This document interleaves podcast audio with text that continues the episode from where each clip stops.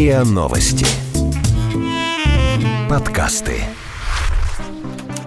В России количество зарегистрированных наркозависимых составляет примерно 600 тысяч человек. Но по неофициальным данным, наркотики употребляют около 7,5 миллионов россиян. Из них 2 миллиона делают это регулярно. Почти 70% наркозависимых – подростки и молодые люди до 30, а средний возраст начала зависимости – 11 лет. Лет, наверное, 14 я приобщился, то есть, ну, курили траву, там потом боли пошли тяжелые, психотропные. Ничего не предвещало, что я начну торчать плотно. Я занимался спортом, футболом играл, подорвал, наверное, напрочь отношения с родителями, с близкими. Тяжело им видеть, как ну, погибает, наверное, ребенок. И причем понимать, что, ну, помогая ему, они делают только хуже. Я думаю, для них тяжело это очень. То, что самая ну, большая их помощь, наверное, вообще не помогать и просто ну, бездействовать в какой-то ситуации. Но на сегодня, наверное, это самое, что они могут лучше сделать для меня. Реабилитация.лив как наркоманы становятся бывшими.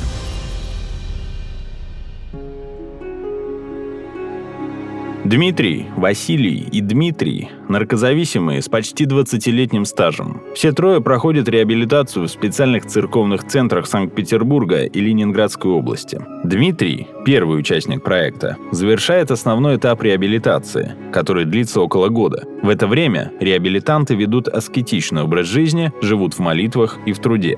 Затем наступит полугодовой этап ресоциализации – возвращения в общество. В это время воспитанники живут в специальных квартирах, домах на полпути. Это помогает адаптироваться к новым условиям жизни.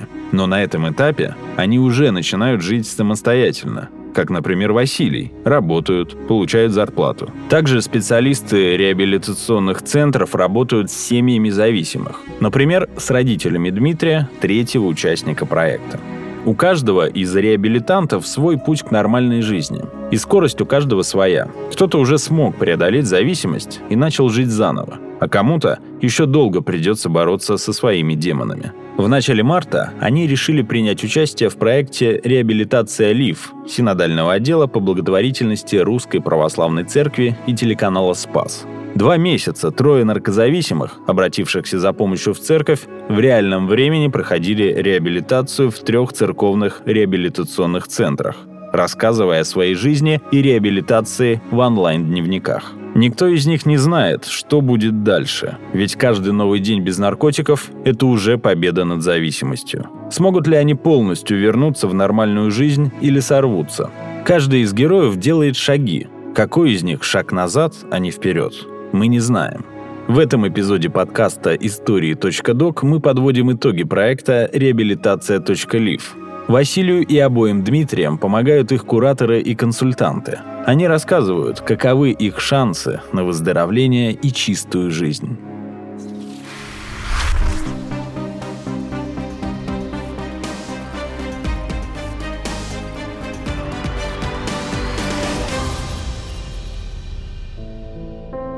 Дмитрий, 29 лет, инженер с высшим образованием, вырос в интеллигентной питерской семье. Был женат, детей нет. Впервые попробовал психоактивные вещества в 14 лет. Употреблял стимуляторы и опиаты. Условно осужден за хранение наркотиков. Проходит реабилитацию в центре Сологубовка, православного благотворительного фонда «Диакония». Признается, что тяга к наркотикам время от времени появляется, Спасают послушание, то есть работа, и молитва. Стаж наркотической зависимости Дмитрия – 15 лет. Это половина его жизни. Много что успел. Успел окончить школу, получить высшее образование, работать, пожениться, развестись, нажить кучу проблем себе. Ну да, условный срок, вот мне там Господь миловал от срока. За что? За продажу наркотиков. Долго ты этим занимался? Прилично прилично и продавал, и изготавливал, и выращивал. В своем последнем срыве я вот обратился за помощью к духовнику, к своему, а ситуация сложилась, что пришлось мне оставить и работу, от меня ушла жена. Вот, я приехал к нему в монастырь, И даже там, да, будучи в изоляции, не смог себя вести подобаючи. А чего ты делал? Ну, выпивал там с местными, В монастыре? конечно, алкоголь. И не мог это терпеть ни мой духовник, и сам я понимал, что это тоже, ну, не то совсем место, чтобы этим заниматься. Вот, и, ну, пообщавшись с ним, пришли вот мы к решению ехать в реп-центр, вот сюда, в Сологубовку.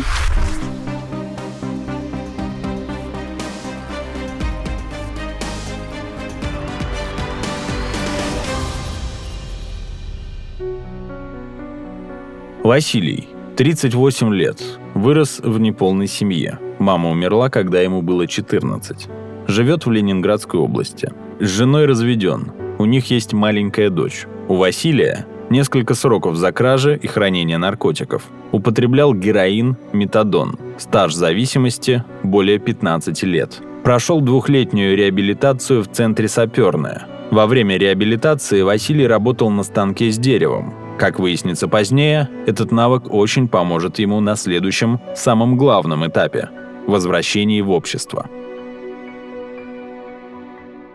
Я как бы сравнил, вот как-то я сам размышлял, и сравнил бы саперное, вот эту вот реабилитацию. То, что когда ты приходишь, у тебя, допустим, получается обитель исцеления. То есть ты приходишь больной, допустим, у тебя больной позвоночник. На тебя надевают корсет. И ты в этом корсете какое-то время живешь. То есть тебе неудобно, ты хочешь принять прежнюю осанку, может быть, хочешь по-прежнему сесть, хочешь, может быть, посмотреть, повернуться, как раньше. Это такой корсет, который как раз выпрямляет позвоночник. Честно говоря, раньше употребление наркотиков и то, что я там судимый, да, потому что у меня, ну, судимости, э, стаж такой, 15 лет у меня, вот. И раньше я как-то даже этим бравировал, вот честно. Я, а сейчас я поймался на том, что мне реально стыдно. Мне никогда не было за это стыдно. Я думал, что это круто. Ну, вот настолько я был поражен всем этим, что mm-hmm. я, то есть, это заявлял, и как бы вот, как правило, все за это должны. Вот сейчас я как бы прям, мне стыдно об этом говорить, если у меня, ну, нет такой необходимости, то есть в том плане, если человек меня не спрашивает, и я не могу не обмануть, ну, как обмануть. Тогда mm-hmm. я говорю, ну да. А так, конечно, это ну, не афиширую. И если я с человеком, допустим,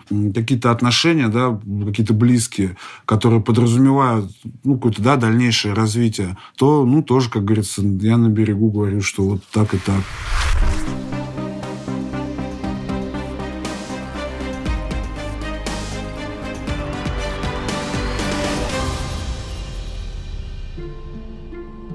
Дмитрий, 37 лет, живет в Санкт-Петербурге. Вырос в крепкой семье, есть старший брат. В юности играл за сборную Ленинградской области. Работал контролером на автозаводе. Дмитрий условно судим за хранение и распространение наркотиков. Употреблял героин, метадон, алкоголь. Стаж зависимости – 20 лет. Проходит реабилитацию в программе помощи зависимым «Фавор» при Санкт-Петербургской епархии. Каждый день Дмитрий посещает Александро-Невскую лавру, молится и пытается узнать себя на занятиях с психологом и священником. Этот тип реабилитации, когда воспитанник не изолируется от внешнего мира, всегда сопряжен с риском. В городе больше соблазнов, чем в обители. Например, можно встретить бывших наркодрузей и снова упасть в наркотическую яму. Но несмотря на все риски, Дима решил попробовать начать реабилитацию, а кураторы программы «Фавор» поддержали его желание. Но не без опасений. Один срыв он уже пережил в январе. Дмитрий надеется, впрочем, как обычно, что больше их не будет. Ничего не предвещало, что я начну торчать плотно. Я занимался спортом, футболом играл. Проблемы как бы сначала не чувствовал, раз в недельку там употреблял по выходным, как правило. Ну, как бы и проблемы никакой не видел. Пол жизни я провел либо пьяный, либо употребляя. То есть как бы мне на улицу выйти, там проехать в автобусе уже большая проблема, то есть трезвым. Это надо просто научиться отслеживать я имею в виду вовремя себя ловить. Там это началось у меня гораздо раньше. То есть э, первого числа я сорвался, допустим, а 31 числа я встретил на Ладожской друга допустим, употребляющего. Ну, как бы вот мы просто поздоровались и все. И как бы у меня уже два дня вот это что-то в голове.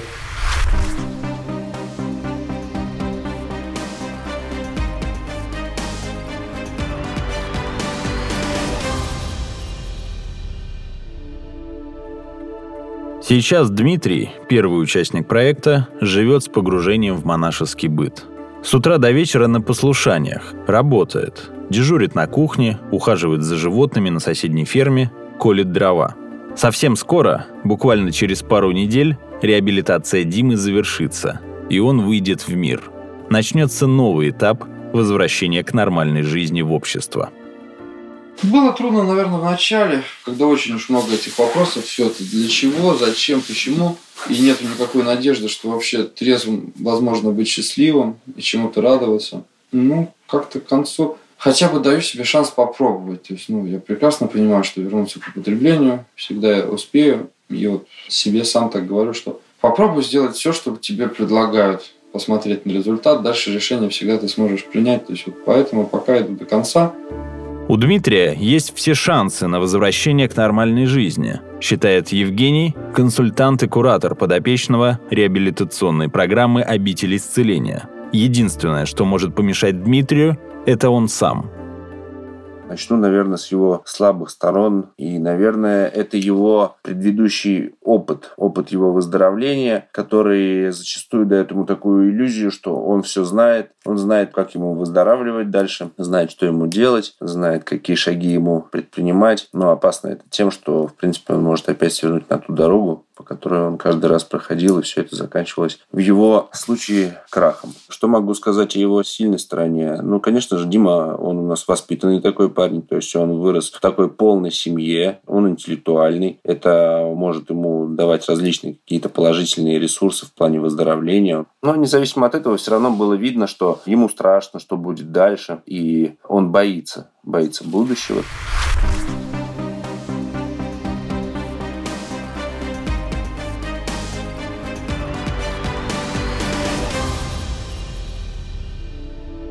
Василий вышел из реабилитационного центра несколько недель назад, но приходит туда часто. Ему по-прежнему нужна поддержка духовного отца и братьев. Одно из условий после окончания реабилитации – найти работу за три дня. После двухлетнего разрыва с социумом Василий смог устроиться на базу отдыха неподалеку от центра. Там-то его умение работать с деревом и пригодилось. Он следит за банным комплексом. Устроиться помог один из прихожан – Сейчас Василий пытается выстраивать свою жизнь заново, но он уверен, что справится. Хотя первый год в обществе для бывших наркозависимых самый сложный, слишком велик риск срыва. С такими проблемами, в принципе, на протяжении года этого в реабилитации, с какими-то такими проблемами, ну, в основном с собственными, с самим собой, с какими-то чувствами, переживаниями, с какими-то отрицаниями, учится бороться ну, на протяжении как бы, года реабилитации. То есть, если там это получается как тренировка, то, то здесь бой.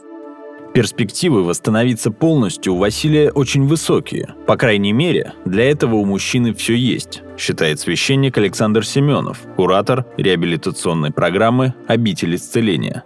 Василий в настоящий момент уже живет этой самой нормальной жизнью. Когда проект только начинался, Василий буквально несколько дней как закончил основной этап реабилитации. А сейчас, по прошествии более чем двух месяцев, у него уже есть стабильная работа. И это является основой всего. Человек, и тем более мужчина, отец, обязан обеспечивать не только себя, но и свою семью. Василий очень любит свою дочь, и теперь у него есть возможность заботиться о ней с чистой совестью. Имеется в виду с чистой совестью с точки зрения честности зарабатываемых средств.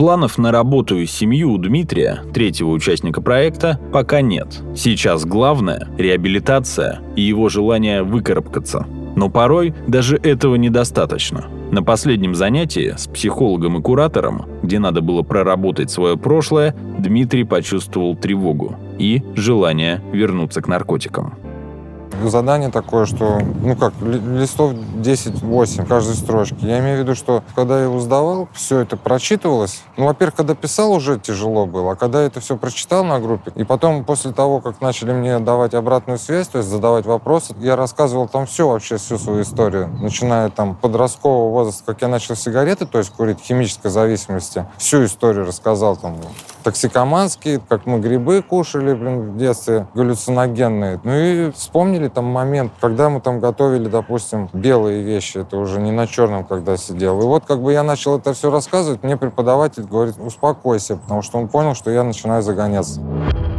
Дмитрий сорвался, но не пропал. Позвонил своему куратору и консультанту программы Михаилу и договорился с ним о встрече срывы, они были предсказуемы заранее и вполне являлись возможными, потому что ну, тот образ употребления, тот стаж и тот вид реабилитации, он отчасти не совместим, наверное, и, возможно, неэффективен. Я встречался с Дмитрием, мы списались с ним а, по телефону и обсудили и наметили встречу, встретились и, в общем-то, в довольно дружественном формате поговорили о том, как, в общем, эффективно и какие есть возможности выхода. У него срыв сейчас, и он готов, признал то, о чем говорил в самом начале при поступлении в реабилитацию, что он проявил готовность к поездке в загородную реабилитацию на длительный срок, на возможность отстранения и дистанцирования от той среды, в которой он находится, чтобы он мог не пересекаться с, с знакомыми или с людьми, которые находятся в зависимости. На сегодняшний день я, в общем, доволен результатом, поскольку Дмитрий не пропал, Дмитрий, да, в течение недели после срыва был как-то в поле внимания, и он, в общем, обратился, он идет на контакт, он адекватно анализирует то, что с ним происходит. Поэтому могу сказать, что реабилитация наша дала результат. О платных центрах известных профессоров говорят многие. Но о том, как церковь помогает людям с зависимостями вставать на ноги, говорят нечасто. Но система действительно работает. В среднем больше половины из реабилитантов, около 60%, становятся бывшими наркоманами. Они смогли освободиться от зависимости. Попасть в такой центр просто и зачастую бесплатно, говорит руководитель направления помощи наркозависимым синодального отдела по благотворительности Алексей Лазарев. А на сегодня в России существует 70 реабилитационных центров для зависимых, а вообще более 300 различных проектов помощи. Это консультационные пункты, это ресоциализационные центры, адаптационные квартиры, а, центры мотивации. Примерно две трети из этих центров работают совершенно бесплатно, но даже те центры, которые берут небольшую оплату, у них есть так называемые социальные места, то есть в любой из наших 70 центров можно попасть э, совершенно бесплатно. Ребята к нам приезжают э, очень разные, с э, очень разным прошлым. Кто-то с образованием, причем очень приличным, кто-то никогда не учился, кто-то работал всю жизнь, кто-то совсем никогда. Еще на этапе консультирования все наши будущие и потенциальные воспитанники предупреждаются о том, что это православный реабилитационный центр, что там все-таки жизнь построена так или иначе вокруг богослужения, что нужно участвовать в богослужениях. Уникальность церковной системы помощи в том, что мы не зацикливаемся на трезвости, как это происходит в большинстве светских центров. Для нас трезвость – необходимый компонент спасения. То есть церковный подход идет дальше и намного глубже всех привычных подходов. Церковная реабилитация нацелена на то, чтобы создать условия для того, чтобы у нашего воспитанника случилась личная встреча с Богом. Если эта встреча происходит, то он меняется так глубоко, что проблема употребления наркотиков остается где-то очень-очень далеко позади. Выздоровление от зависимости – дело не одного месяца и даже не года. Каждого из участников проекта «Реабилитация.лив» ждет свой непростой путь – от наркотической тяги и ломки к свободе. Главное, что рядом есть те, кто готов пройти этот путь вместе с ними. Сейчас заново все трезвым жить учимся. Есть сказать своей супруге, наверное, бывшей, прости. Прости. План привел к осуществлению. Ну, выйду с реп-центра Сологубовку, позвоню и скажу об этом. Господь нам дал свободу, и мы свободны в выборе. То есть мы свободны что-то делать, что-то не делать. Где-то оставаться, где-то не оставаться. Куда-то идти, куда-то не идти. И какой бы мы выбор ни сделали, Господь с нами. От наркотиков в России ежегодно умирают около 70 тысяч человек. Но еще не поздно что-то изменить. Вы слушали эпизод подкаста «История.док. Как наркоманы становятся бывшими». Эпизод подготовила Лина Алексюнайте. Голос эпизода – Никита Воронков. Звукорежиссер – Андрей Темнов. Подписывайтесь на подкаст на сайте ria.ru в приложениях Apple Podcasts и CastBox. Комментируйте и делитесь с друзьями.